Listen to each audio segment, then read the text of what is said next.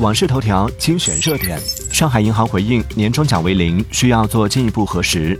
麦当劳计划今年在中国新增一千家门店。阿斯顿马丁据悉正寻找四年来第四位 CEO。泰国政府预计春节期间将有约十七点七万中国游客赴泰旅游。日本在瑞士推销海产品拯救水产，日本网友评论有用吗？应急管理部发布，一月各种自然灾害共造成二百二十八点九万人次不同程度受灾，直接经济损失三十亿元。微博关注小王子阿南，边听边聊，畅所欲言。